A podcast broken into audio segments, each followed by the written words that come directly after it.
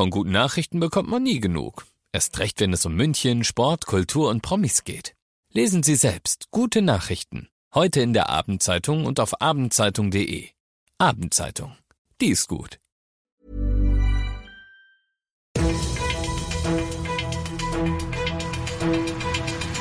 95 5 Charivari, das München Briefing, Münchens erster Nachrichtenpodcast. Christoph Kreis und diesen Themen. Bilanz nach einem Jahr Münchner Missbrauchsgutachten und warum Hunde- und Katzenbesitzer in München jetzt aufpassen müssen. Schön, dass du bei der heutigen Ausgabe wieder mit dabei bist. In diesem Nachrichtenpodcast erzähle ich dir täglich in fünf Minuten alles, was in München heute Wichtiges passiert ist. Das gibt's dann jederzeit und überall, wo es die besten Podcasts gibt und immer um 17 und 18 Uhr im Radio. Rund 500 Opfer, rund 200 Täter, Dunkelziffer jeweils viel, viel höher. Das waren die verheerenden Zahlen, die das Erzbistum München und Freising vor genau einem Jahr weltweit in die Schlagzeilen gebracht haben. Das Bistum selbst hatte ein Gutachten in Auftrag gegeben, um die Dimension des sexuellen Missbrauchs in den eigenen Reihen und Einrichtungen fassen zu können, und das Ergebnis war unfassbar. Der Schrecken sei geblieben. Missbrauch sei nach wie vor eine Katastrophe und er könne sich nur noch mal bei den Betroffenen entschuldigen, sagt Münchens Erzbischof Kardinal Marx heute. Seit der Veröffentlichung des Gutachtens sind 57 weitere Verdachtsfälle dazugekommen, berichtet Marx, und er will auch die noch unentdeckten aufdecken, ruft dazu auf, weiterhin alle Hinweise auf Missbrauch mitzuteilen. Außerdem will er künftig enger mit den Betroffenen selbst zusammenarbeiten. Das Erzbistum München und Freising hat zudem eine Stabsstelle zur Missbrauchsprävention eingerichtet, deren Leiterin Stermoljan sagt, das Thema werden wir kontinuierlich weiter begleiten. Es darf kein Ende geben. Die Betroffenen müssen in erster Linie geschützt werden, nicht die Institutionen.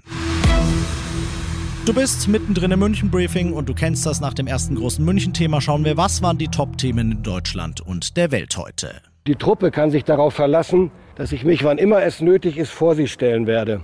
Ich will die Bundeswehr stark machen für die Zeit, die vor uns liegt. So klingt Deutschlands neuer Verteidigungsminister.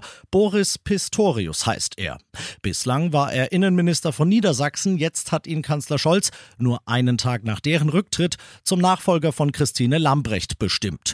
Scholz sagt über Pistorius, er hat die Erfahrung, die Ruhe und die Kraft für die große Aufgabe, die vor ihm liegt. Und alles drei wird er auch sofort brauchen, Charivari-Reporterin Ursula Winkler. Normalerweise bekommen neue Minister 100 Tage Schonfrist, um sich in ihr Amt einzuführen finden. Aber auf Pistorius wartet ein Kaltstart. Direkt nach seiner Vereidigung steht der erste Besucher auf der Matte. US-Verteidigungsminister Austin will sich zum Waffengipfel der westlichen Ukraine-Verbündeten in Rammstein abstimmen.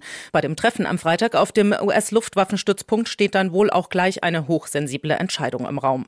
Kampfpanzer liefern oder nicht. Pistorius muss direkt loslegen. Der Ukraine-Krieg macht keine Pause. Die Bundeswehr gleicht einer Baustelle. Es gibt viel zu tun.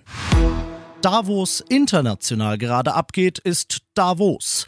In dem Schweizer Kurort trifft sich die Creme de la Creme aus Politik und Wirtschaft seit heute zur Jahrestagung des Weltwirtschaftsforums.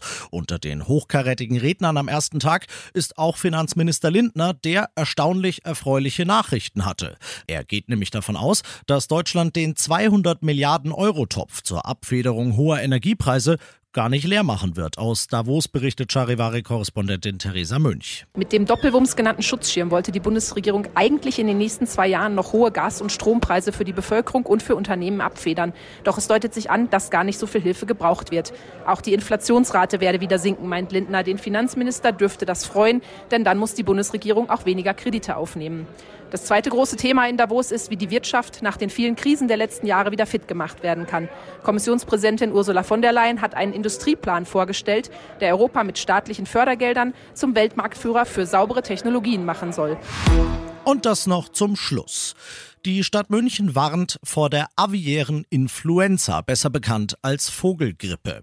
Denn man hat sie bei einem Schwan an der Thalkirchner Brücke nachgewiesen. Dass es weitere infizierte Vögel gibt, ist wahrscheinlich. Um die Ausbreitung des Virus in und um München zu verhindern, rät die Stadt jetzt, lass deinen Hund oder deine Katze nicht mehr frei an der Isar oder an anderen Gewässern rumlaufen, denn Menschen können sich mit dem Virus nicht anstecken, unsere liebsten Vierbeiner dagegen schon und die tragen Tagen es dann weiter und weiter. Damit das nicht passiert, also bitte extra Obacht geben. Ich bin Christoph Kreis, mach dir einen schönen Feierabend. 95.5 Charivari, das München Briefing, Münchens erster Nachrichtenpodcast. Die Themen des Tages aus München gibt es jeden Tag neu in diesem Podcast. Um 17 und 18 Uhr im Radio und überall da, wo es Podcasts gibt, sowie auf charivari.de.